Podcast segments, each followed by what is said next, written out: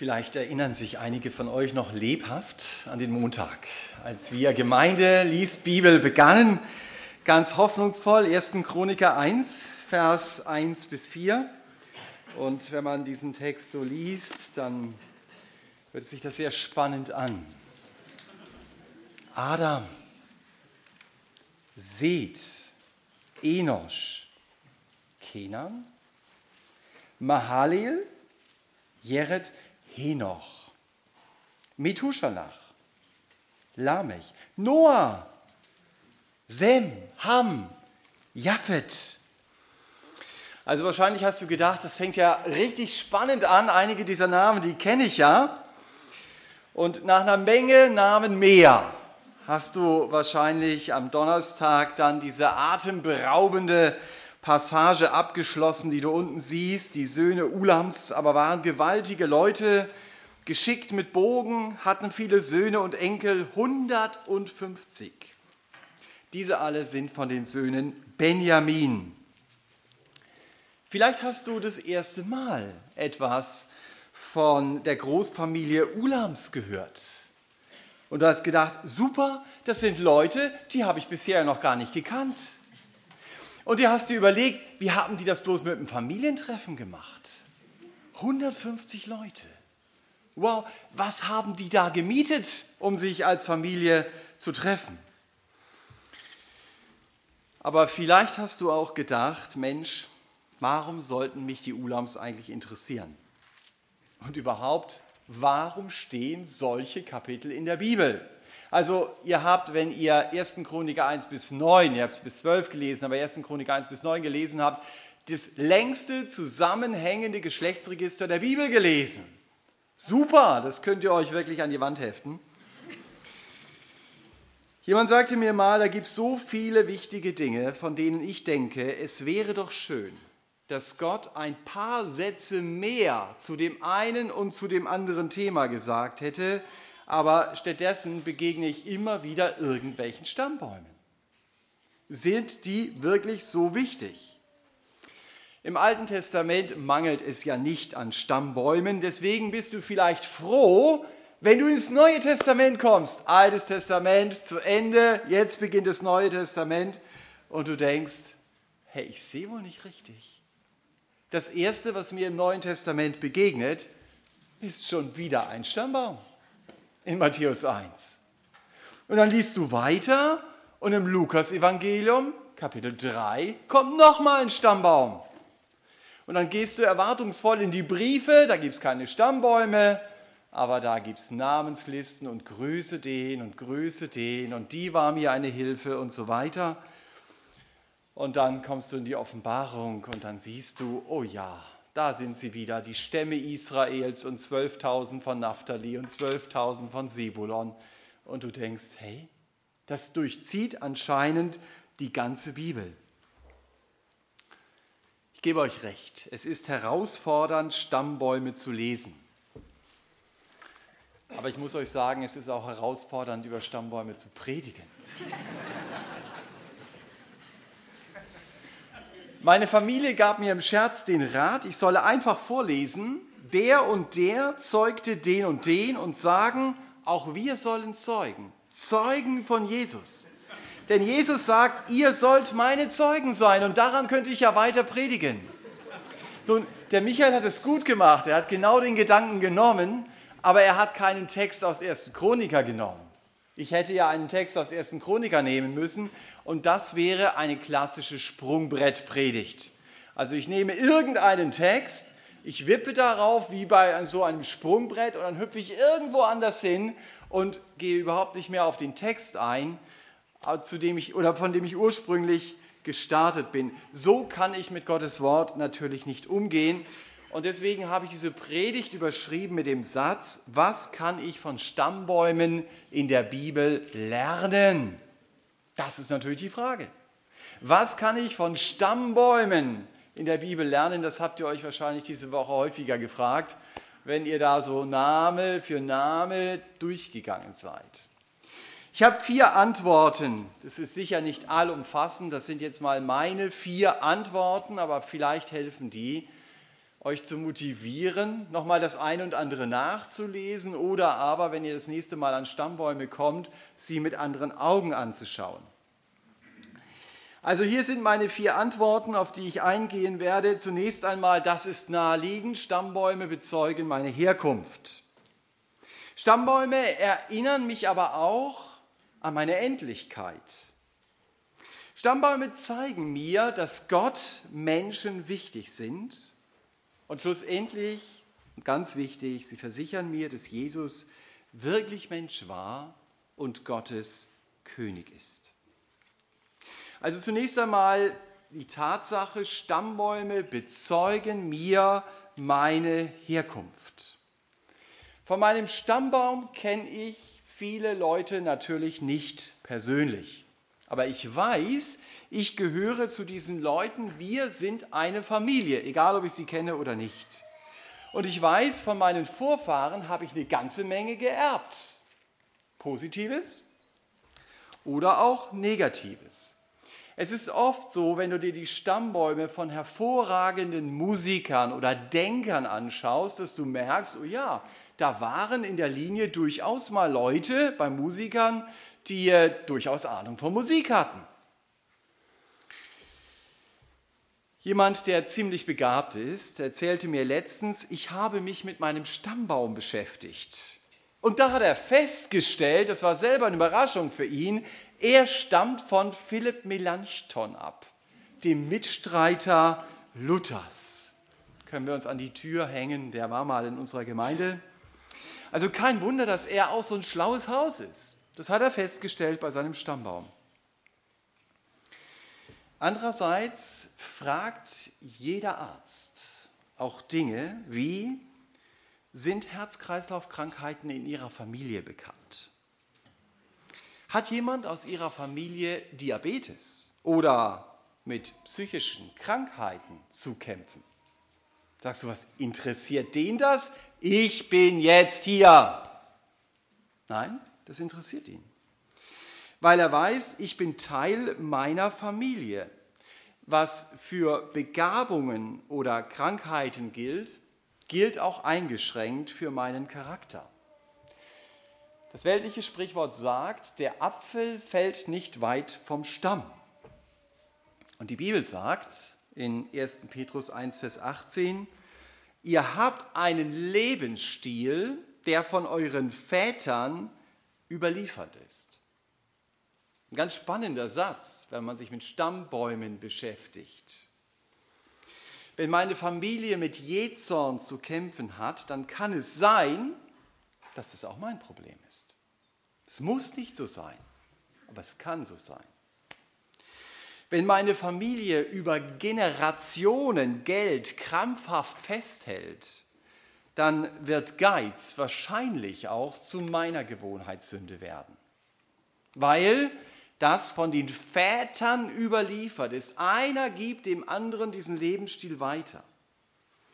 Mein Lebensstil ist also teilweise charakterlich bedingt, teilweise aber auch ein Lebensstil, der über viele Jahre durch Generationen geprägt wurde. Wenn ich also meine Familiengeschichte besser verstehe, dann verstehe ich auch manche Dinge in meinem eigenen Leben besser. Und manchmal sind wir so haltlos oder so ahnungslos, weil wir so geschichtslos sind. Ein Stammbaum kann aber auch Auftrag sein.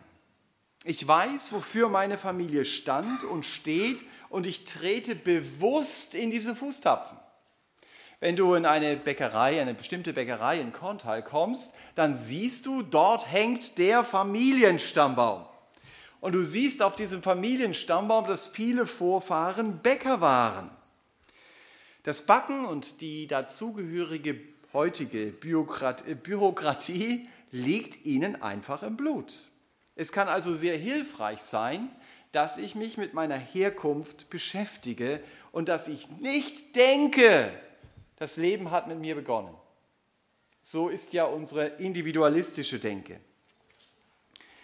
Und wenn ich mich mit meiner Vergangenheit beschäftige, dann habe ich vielleicht auch die Möglichkeit zu begreifen, ich bin Teil dieser Familie und da ist unsere Familie sehr rebellisch Gott gegenüber zum Beispiel und ich begreife, ich bin aus dem gleichen Holz geschnitzt.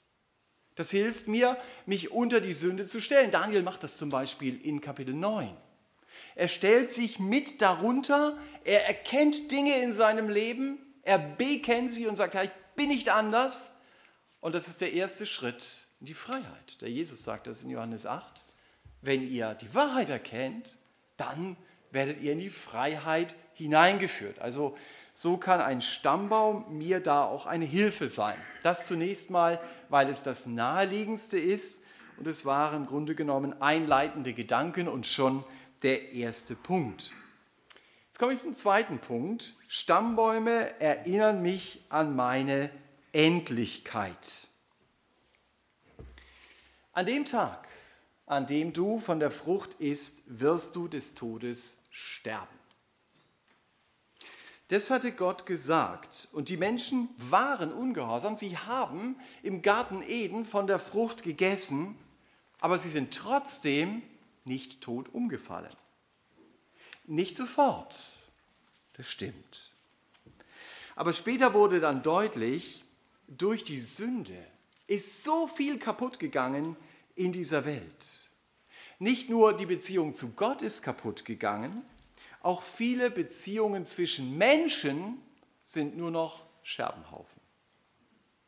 Und in 1. Mose 5, da sehen wir den ersten Stammbaum. Wir kommen noch zu unserem, aber das ist schon mal sehr ähnlich. Und bei diesem ersten Stammbaum wird das ganze Ausmaß der Sünde deutlich. Bei dem ersten Geschlechtsregister. Denn in diesem Stammbaum steht immer wieder, so und so wurde so und so viele Jahre alt, zeugte Kinder oder auch keine und starb.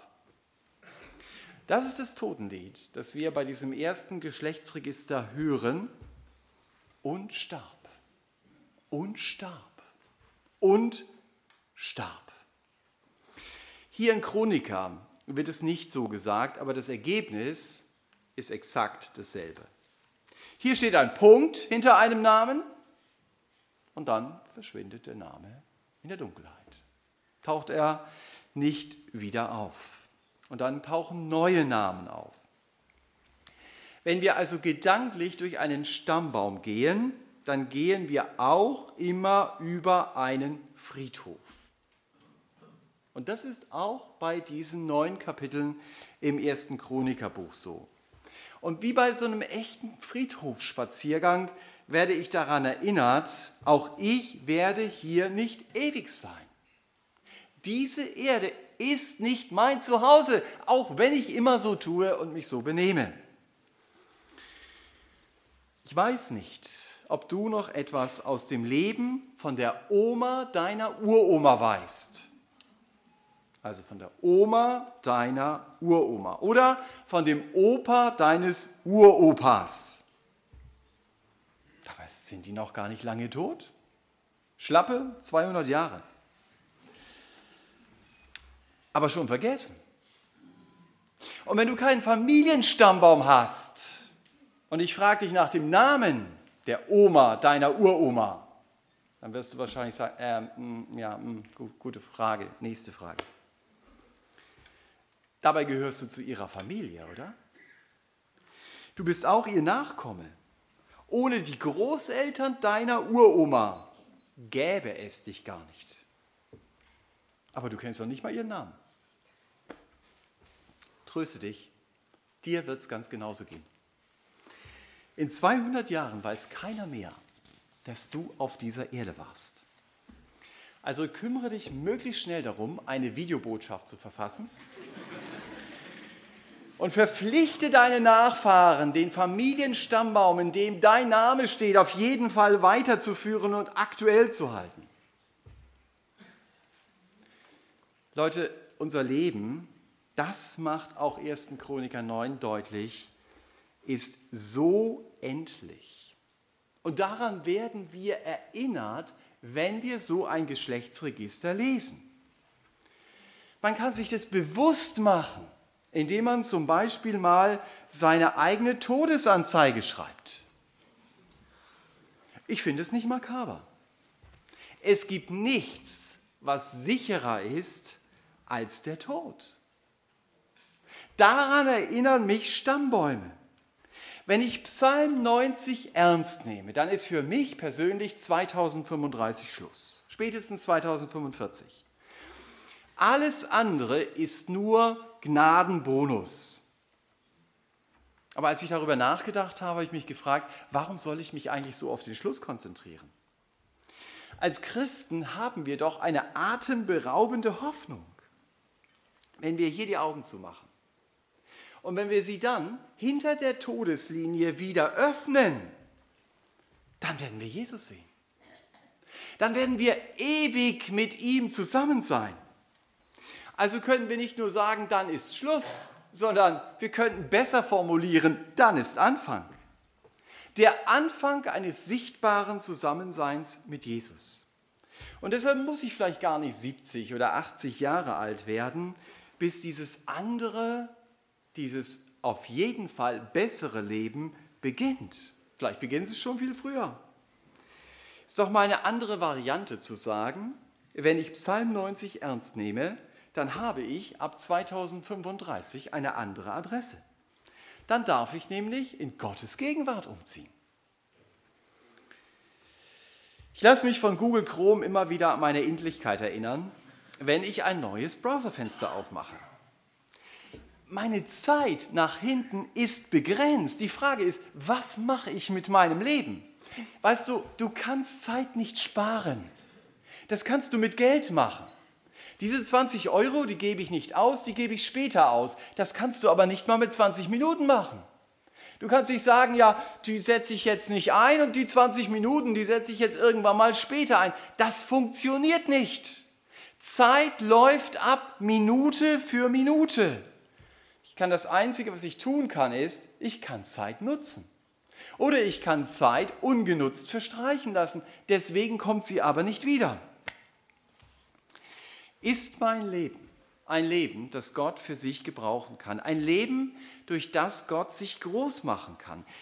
Ich habe es, glaube ich, schon letzten Sonntag gesagt, es gibt nichts Spannenderes, als dabei zu sein, wenn Gott handelt. Und dass ich dann merke, Mensch, Gott gebraucht mich. Ich darf mit ihm unterwegs sein. Ich darf ihm dienen, egal wo ich bin. Das ist so ein Privileg. Meine Endlichkeit hilft mir also, meine Zeit sinnvoll einzusetzen und zu überlegen, wo sollen die Prioritäten meines Lebens sein. Wisst ihr, jeden Urlaub plane ich vom Ziel her. Ich muss erst einmal wissen, wo fahre ich hin.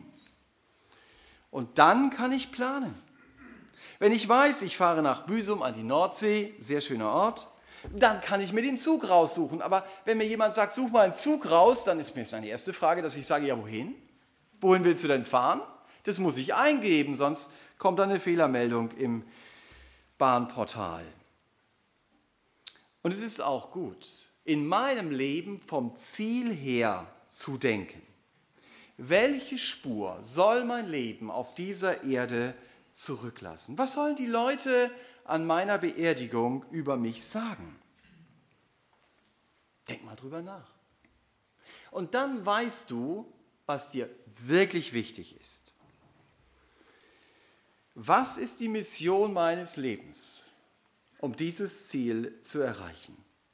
So ein Geschlechtsregister, wie wir es hier haben, will uns helfen, darüber nachzudenken. Soll dort nur stehen, Thomas zeugte Micha und Jael und starb? Oder soll dort stehen, Thomas sein Thema war es, Jesus zu erkennen und ihn bekannt zu machen? Das ist deine Entscheidung. Oder steht dort nur, Brunhilde starb? Oder steht dort, sie hat das Evangelium weitergesagt und Menschen motiviert, sich für Jesus einzusetzen? Steht dort nur, Adelbert starb?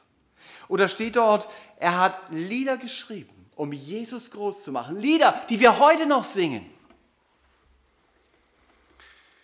Das, was von dir bleibt, ist das, wozu du andere Menschen motivieren konntest. Das wird weiterleben. Wenn ich Menschen geholfen habe, in ihrer Beziehung zu Jesus zu wachsen, dann hat mein Leben sogar eine Relevanz für die Ewigkeit.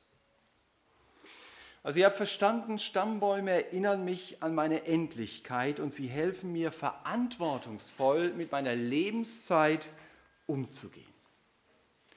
Ein weiterer Punkt, wenn wir über Stammbäume nachdenken. Stammbäume zeigen mir, dass Gott Menschen wichtig sind. Wenn jemand über die Vergangenheit redet, dann sagt das sehr viel darüber aus, was ihm wichtig ist. Hör ihm genau zu.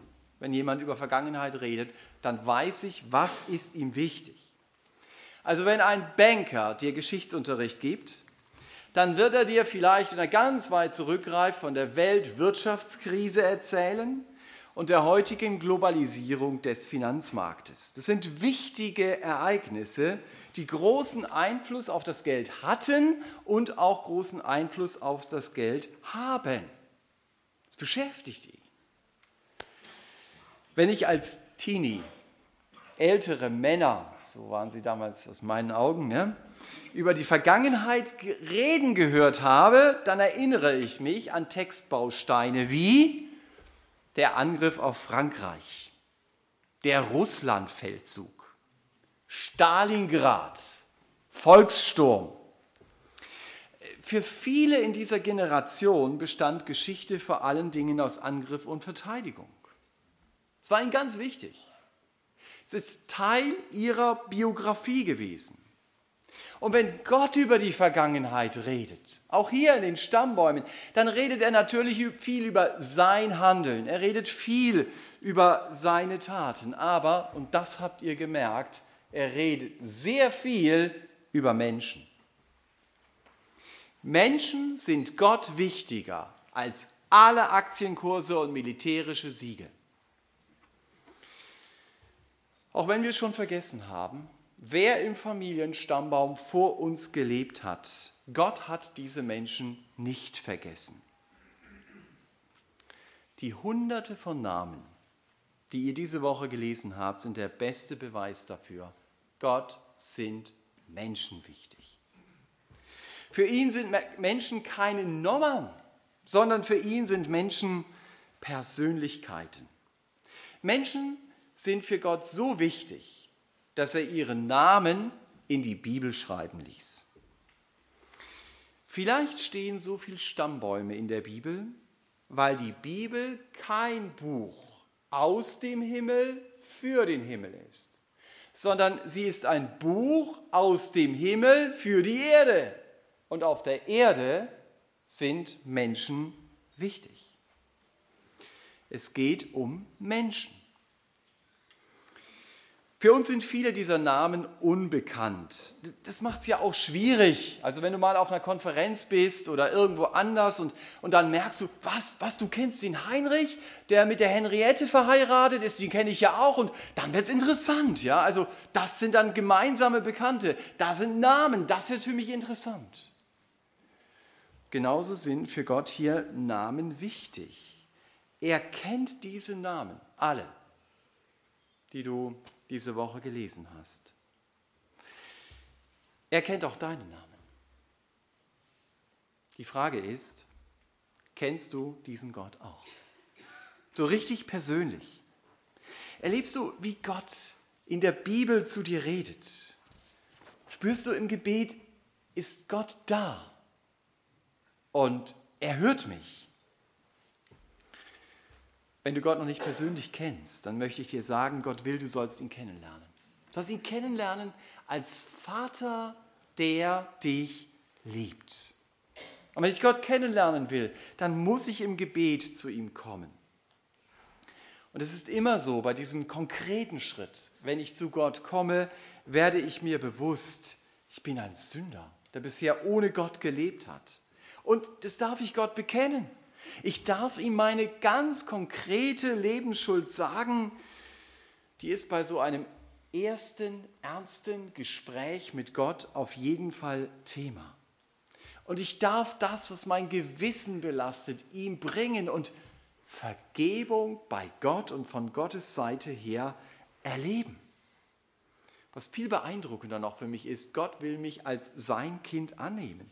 Er will meinen Namen in ein Buch schreiben. Auch das haben wir im letzten Buch der Bibel erwähnt. Es ist das Buch des Lebens. Wir lesen das in Offenbarung 20. Wenn jemand nicht in diesem Buch gefunden wurde, dann wird er in das ewige Feuer geworfen. Wow, das ist harter Tobak. Das habe ich mir nicht ausgedacht. Das können Sie in Ihrer Bibel nachlesen. Mit anderen Worten, Gott selber sagt, wenn ihr mich nicht als Retter wollt, dann werdet ihr mich als Richter erleben.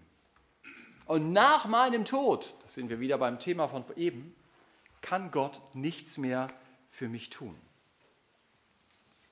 Im Matthäus-Evangelium kommen einmal Menschen zu Jesus und sie sagen, wir haben sehr viel für dich getan. Aber Jesus antwortet ihnen, ich habe euch nie gekannt. Weicht von mir, ihr Übeltäter. Und wenn du dann überlegst, dann musst du sagen, natürlich hat Jesus ihren Namen gekannt. Er ist ja allwissend. Aber, und das drückt er damit aus, er hatte keine persönliche Beziehung zu diesen Menschen und deshalb sagt er, ich habe euch nie gekannt. Also wenn Sie Gott persönlich kennenlernen wollen und möchten, dass Gott auch Ihren Namen in das Buch schreibt, in dem die Menschen stehen, die neues Leben von Gott bekommen haben, dann lade ich Sie ein. Nach dem Gottesdienst stehen hier vorne Mitarbeiter, die gern mit Ihnen beten wenn sie nicht wissen, wie man dieses erste ernste Gespräch mit Gott führen soll. Gott kennt ihren Namen. Das macht ein Stammbaum deutlich. Aber Gott möchte auch, sie sollen in seinem Buch stehen. Er will, sie sollen persönlich zu ihm gehören. Und wenn sie dort drin stehen, dann werden sie auch eine ganz tiefe innere Gewissheit haben, ja, ich weiß, auch mein Name steht dort. Genauso wie die vielen Namen, die wir diese Woche in den Geschlechtsregistern gelesen haben. Ich persönlich fand die Hatzelponi aus 1. Chroniker 4.3 sehr interessant. Da werden die Söhne Hurs aufgezählt, 1. Chroniker 4.3. Und Gott war es wichtig, dass ihre Schwester Hatzelponi im Buch der Bücher erwähnt wird. Ist doch stark, oder? dass es Gott wichtig war. Übrigens, das ist euch wahrscheinlich auch aufgefallen. Wenn ihr dann dieses Geschlechtsregister durchlest, dann steht da manchmal, er hatte nur Töchter, keine Söhne. Musst du als Frau nicht denken, na toll, finde ich ziemlich aufbauend für mich. Es geht beim Geschlechtsregister immer wieder um das Erbe. Und das lief in der Regel über die Männer. Und deswegen kommt es eben auch zu diesen Aussagen, die ist aber sicher auch in 1. Chroniker 7, 24 die Schera aufgefallen, die hat zwei Städte aufgebaut. Solche Frauen gab es auch. Und manchmal musste auch das Erbe der Männer verändert werden. So lesen wir es ja in 1. Chroniker 5, Vers 1. Da hat Ruben seinen Vater mit seiner Stiefmutter betrogen und er wurde um sein doppeltes Erstgeburtsrecht, das ihm Zustand gebracht. Das fiel nämlich dem Josef zu, beziehungsweise seinen beiden Söhnen Ephraim und Manasse. Also das musste der Ruben abgeben und Judah bekam dann auch noch die Oberhand. Das heißt, der Ruben ging für einen Erstgeborenen leer aus. Und das lesen wir. Hier im ersten Chroniker. Nach tausenden von Jahren. Als ich das las, habe ich gedacht, das ist peinlich. Dass diese Geschichte über tausende von Jahren in der Bibel steht. Stell dir mal vor, jemand würde 3015 deinen Namen dann doch irgendwo lesen, weil du heute anfängst, einen Stammbaum zu führen. Und er würde deinen Namen lesen. Und das Erste, mit dem er deinen Namen verbindet, ist etwas, wo du gegen Gott gesündigt hast. Manchmal hilft es auch, diese Perspektive vor Augen zu haben, uns um zu begreifen, die Sünde ist ein sehr vergängliches Feuerwerk. Es knallt ganz laut, es ist bunt, du freust dich vielleicht eine Sekunde dran und dann sagt es in sich zusammen und es ist dunkler als vorher. Und deswegen darf, auch wenn ich so ein Geschlechtsregister lese, wenn ich solche Dinge registriere, es mein Gebet sein zu sagen, Herr, halt mich nah bei dir jeden Tag, dass ich nicht fallen und abirren mag. Das darf mein tägliches Gebet sein. Von Ruben will ich lernen, Selbstsicherheit ist der erste Schritt, um über die Stolperdrähte der Sünde zu fallen. Und deshalb können wir aus diesen kleinen Beschreibungen zwischen diesen Namenskolonnen, die es ja wahrlich sind, wie hier bei Ruben, einiges auch für unser Leben mitnehmen. Wenn wir so einen Stammbaum lesen oder mehrere, die wir ja gelesen haben, dann müssen wir uns bewusst machen, zu jedem dieser Namen, die wir gelesen haben, gehört eine Lebensgeschichte. Und auch diese Biografie kennt Gott, so wie Gott auch deine Biografie kennt. Es gibt ja Bücher, da werden Missionsbiografien zusammengefasst, also Lebensgeschichten von Missionaren und du beschreibst dann im Grunde genommen eine Entwicklung über die Biografie von einzelnen Leuten. Ein Stammbaum ist eigentlich nichts anderes. Nur fehlt uns dazu die gesamte Geschichte, aber wir haben die Personen und jede dieser Personen hatte ihr, ihre eigene Biografie.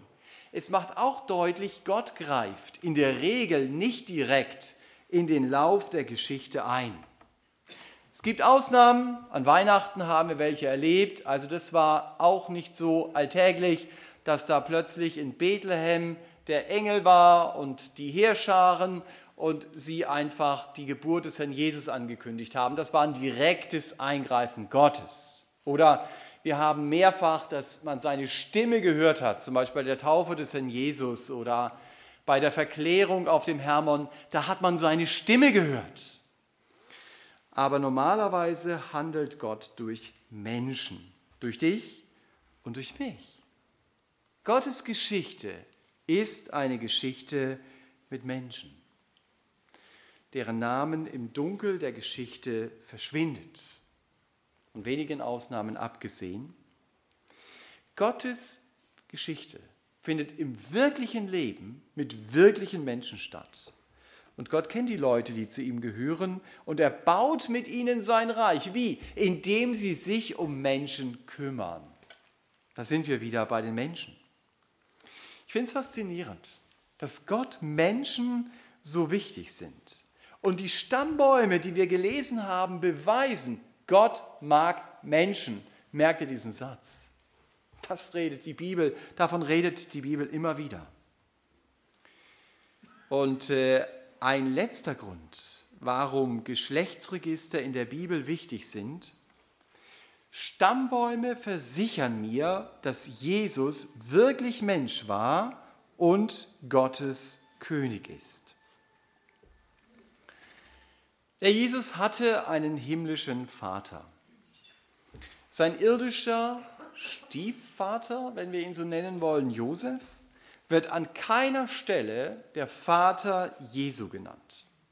Logisch, weil Gott sein Vater war. Dagegen wird Maria mehrfach als Mutter Jesu bezeichnet, namentlich. Also wenn jemand eine DNA damals vom Herrn Jesus zu untersuchen gehabt hätte, dann wäre er als Auswärter wahrscheinlich sehr irritiert gewesen. Er hätte gesagt, also ich mache das schon jahrelang, aber das ist mir noch nie passiert.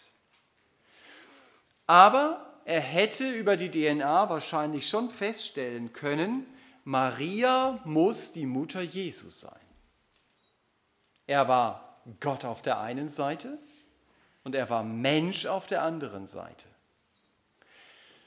Das haben Theologen immer wieder versucht zusammenzubringen. Das kriegst du nicht zusammen. Du musst einfach beides sehen und beides gehört auch zusammen. Jesus war Mensch und er war Gott. Und weil Jesus Mensch war und deswegen überhaupt mal in der Lage war zu sterben, als Gott hätte er ja nie sterben können, Deswegen legt Gott sehr viel Wert darauf zu zeigen, aus welcher menschlichen Linie der Herr Jesus kommt. Und damit soll im Grunde genommen das gezeigt werden, wie Matthäus sein Evangelium beginnt. Matthäus 1.1, da heißt es, dies ist das Buch von der Geschichte Jesu Christi, des Sohnes Davids, des Sohnes Abrahams. Jesus ist ein richtiger Sohn des Königs Davids und deshalb hat er Anspruch auf seinen Thron. Das ist wie beim englischen Königshaus.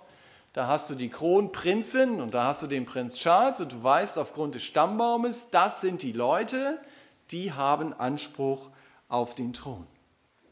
Und das ist jedem Juden klar, der das liest. Jesus ist der Thronfolger des Königs Davids.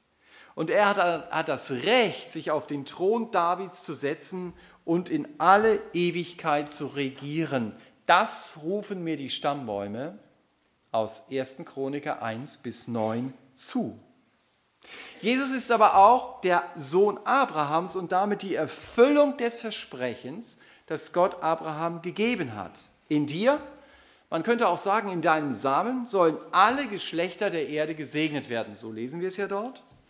Der Jesus ist also Gottes Geschenk für mich. Jesus ist Gottes Segen, damit auch ich durch den Glauben in die Familie Abrahams aufgenommen werden kann. Das Alte Testament zeigt mir also in akribischer Genauigkeit, dass Jesus beide Bedingungen erfüllt hat. Er ist ein Sohn Davids und er ist ein Sohn Abrahams. Ah, so ist es ja. Als ihr die Stammbäume gelesen habt, ist es euch vielleicht aufgefallen, dass man schon in den ersten Versen vom ersten Chroniker das Geschlechtsregister sieht, das uns in Lukas 3 wieder begegnen wird. Ich habe es hier gelesen, Adam, Seth, Enosch, Kenan, Mahail, Jeret, Henoch. So steht es da. Und in Lukas 3 lesen wir dann Adam, Seth, Enosch, Kenan, Mahail, Jeret und Henoch. Das ist also identisch. Judas der Bruder des Herrn Jesus, schreibt in seinem 14. Vers seines Briefes, Henoch ist der siebte von Adam an. Wenn wir dann Adam mitrechnen, zählen wir nach. Stimmt. Ist so. Du findest also in Chronika das Geschlechtsregister des Herrn Jesus in noch größeren Zusammenhängen als im Neuen Testament. Da ist es nur reduziert auf diese Linie. Aber hier in 1. Chroniker hast du noch das, was sonst noch dazugehört. Und dann wird es spannend, sich durch diese neuen Kapitel zu lesen und nach der neutestamentlichen Spur, wie so ein Kriminalbeamter zu suchen. Wer waren jetzt die menschlichen Vorfahren des Herrn Jesus? Auf dieser Suche kommst du dann zum Beispiel in Kapitel 2 auch bei der komprimierten Zusammenfassung der Söhne Israels vorbei. Also wenn du Mühe hast, dir die Stämme zu merken, lies 1. Chroniker 2. In Kapitel 3 denkst du dann, hey, jetzt blicke ich durch bei der Familie Davids.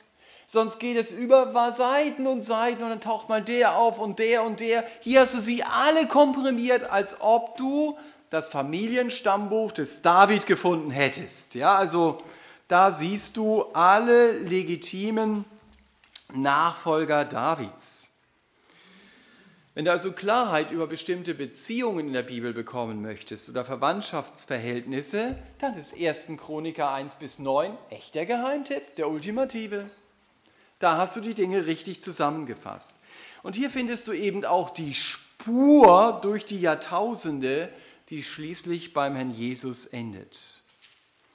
Und beim Gang durch das Geschlechtsregister triffst du immer wieder auf die menschliche Verwandtschaft des Herrn Jesus. Mit denen kannst du dich dann im Grunde genommen gedanklich unterhalten. Du kannst schauen, wo kommen sie sonst in der Bibel vor.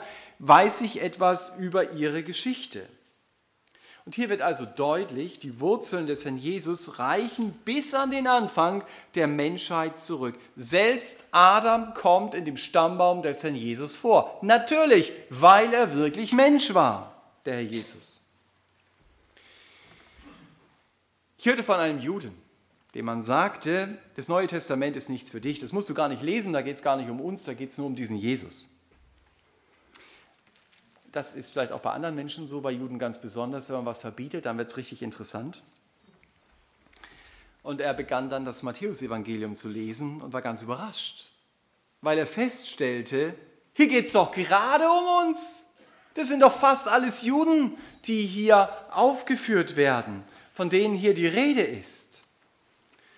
Und auch in den ersten Kapiteln von 1. Chroniker 9 wird deutlich, was der Herr Jesus dann später in, 1., in, in Johannes 9 sagen wird. Das Heil kommt von den Juden. Und der zukünftige König und Gottes Reich auch. Das machen die Geschlechtsregister deutlich. Und auf diesen König und auf sein Reich darf ich mich freuen. 1. Chroniker zeigt mir, Jesus ist der rechtmäßige König auf den Thron Davids. Und diesen König, den darf ich jetzt schon anbeten. Auch deshalb, und jetzt komme ich wieder zurück auf die Stelle, die ich am Anfang nannte, 1. Petrus 1, Vers 18, auch deshalb, weil Jesus mich eben nicht mit vergänglichem Silber oder Gold erlöst hat von meinem von den Vätern überlieferten Wandel sondern mit seinem Blut. Das heißt, er gab sein Leben für mich. Und deswegen muss ich auch nicht länger Sklave meines unerlösten Charakters sein. Ich darf Freiheit erleben. Freiheit, die Jesus mir erstritten hat. Und die ich erleben darf, wenn ich sie im Glauben annehme, wenn ich sage, Jesus, ja, so ist meine Vergangenheit, so ist meine Biografie aber danke, dass ich da nicht stehen bleiben muss. Danke, dass du am Kreuz auch dafür starbst und dass ich das in Anspruch nehmen darf in meinem persönlichen Leben. Zusammenfassend ist zu sagen, ich hoffe, wenn ihr Stammbäume demnächst lest und sie schon seht, dass ihr nicht innerlich aufstöhnen müsst, sondern dass ihr denkt, na, da bin ich mal gespannt, was ich darin entdecke. Denke daran, Stammbäume erinnern dich daran, dass sie dir deine Herkunft zeigen wollen und sie zeigen dir auch deine Endlichkeit. Sie zeigen dir aber auch, Gott sind Menschen wichtig. Das heißt, du bist ihm wichtig. Noch einmal die Einladung, wenn du Gott kennenlernen willst oder wenn du zu ihm zurückkommen willst, dann kannst du hier vorne nach dem Gottesdienst mit einem Mitarbeiter beten. Das Angebot steht. Du musst es nur annehmen. Gott wartet auf dich. Es ist deine Reaktion. Wo bleibst du? Und zum Schluss vergiss nicht, Stammbäume versichern mir, dass Jesus wirklich Mensch und Gottes König ist. Und deshalb kann er auch mein Erlöser sein. Und deshalb habe ich in ihm auch eine Hoffnung, auf die ich mein Leben bauen kann und auf die ich mein Leben bauen will. Amen.